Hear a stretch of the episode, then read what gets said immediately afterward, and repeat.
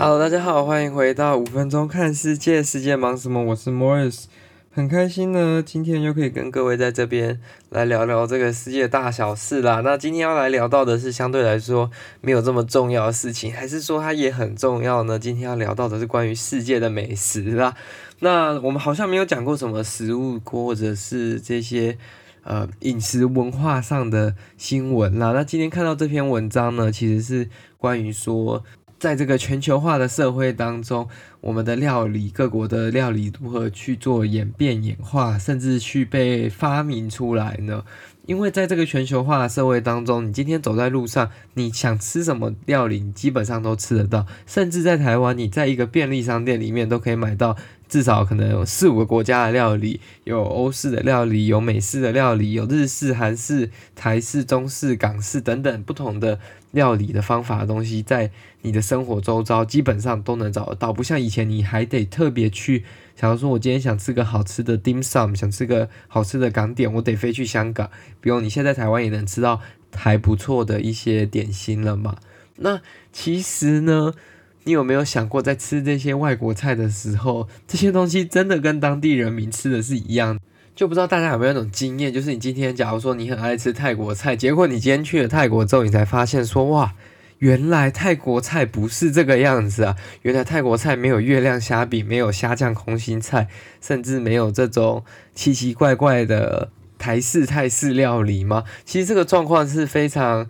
普遍的啦，不管在哪个国家，都会有很多这种迎合当地民众、当地文化、当地习俗、饮食方式的。各国料理，就像你可能在美国吃到的日本料理，大部分啊，我们不是说那一种每一间店都是这样，但是大多数的是迎合美国人口味的，而不是迎合日本人口味的嘛。就是你在日本可能不会吃到所谓的这种丰富层次口感的苏西肉就是有包很多奇奇怪怪的东西，全部都包在一个寿司卷里面，甚至。把整个寿司卷拿下去炸啊，还是说又加了很多美乃滋等等的？但这个东西它究竟是日式料理还是美国料理？这其实是蛮 debated 的嘛。那我们今天要讲到的就是像这种文化上的融合跟创新出来的产物啦。因为就像我们所谓的左宗棠鸡这道料理，它是一个 Chinese dish，它是一个算是中国菜，但是它真的是从中华文化当中所出来的吗？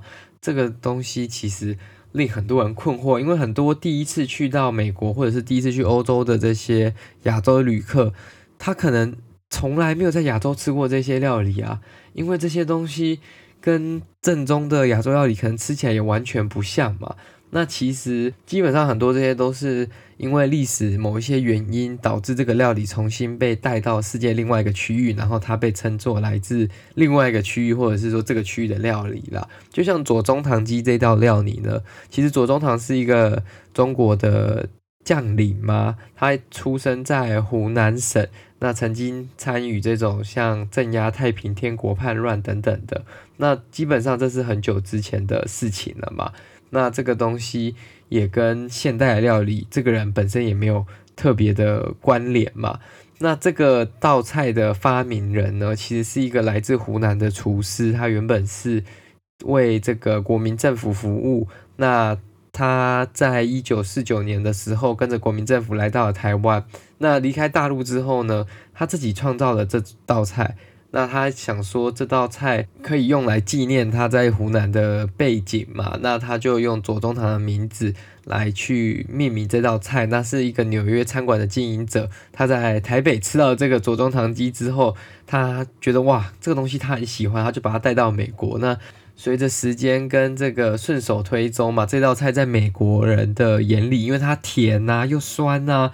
就导致他们其实是相对来说蛮喜欢，接受度也蛮高的，那就慢慢的流传开来。那也不会有人特别想说这道菜是不是正宗的中华料理、中国料理嘛？因为你如果今天走进一道中餐馆，你就认为说，既然这里店员是亚洲人、亚洲面孔，那他们煮出来的东西一定是相对来说很像传统这个地方的料理嘛？但实际上它就不是啊。那这种东西其实非常。常见啦，就像印度的咖喱，真的咖喱是那样吗？印度的奶茶真的是喝起来是那样吗？这其实是大家可以去研究研究啦。下次也可以去这些地方旅行看看，说，诶，跟自己的认知跟想法有没有什么样的差异嘛？那其实这种东西也不能说谁对谁错，只是它是不同的进化版本嘛，或者是说它是用一个比较迎合当地人的胃口口味的方式去做进入这个市场，那搞不好最后就会有这种比较传统的小吃或者是传统的口味出现嘛，就像可能台湾料理去国外，可能一开始是从这种咸酥鸡啊，或者是奶茶开始，但是有可能后来红了之后，大家更能喝这种像高山茶，或者是说台式料理的这种烹饪方式，这其实都是有可能的嘛。Anyway，这是关于美食的一集，因为我现在肚子真的好饿，而且熊猫跟 Uber Eat 上面一间店都没有开，所以我觉得这则来自 BBC 的新闻实在是太虐待人了。因为它的新闻画面上充满了各种食物的照片，那我就要赶快去睡觉，才不会再偷吃其他东西了。好了，那感谢各位今天的收听，那我们就下一次再见喽，拜拜。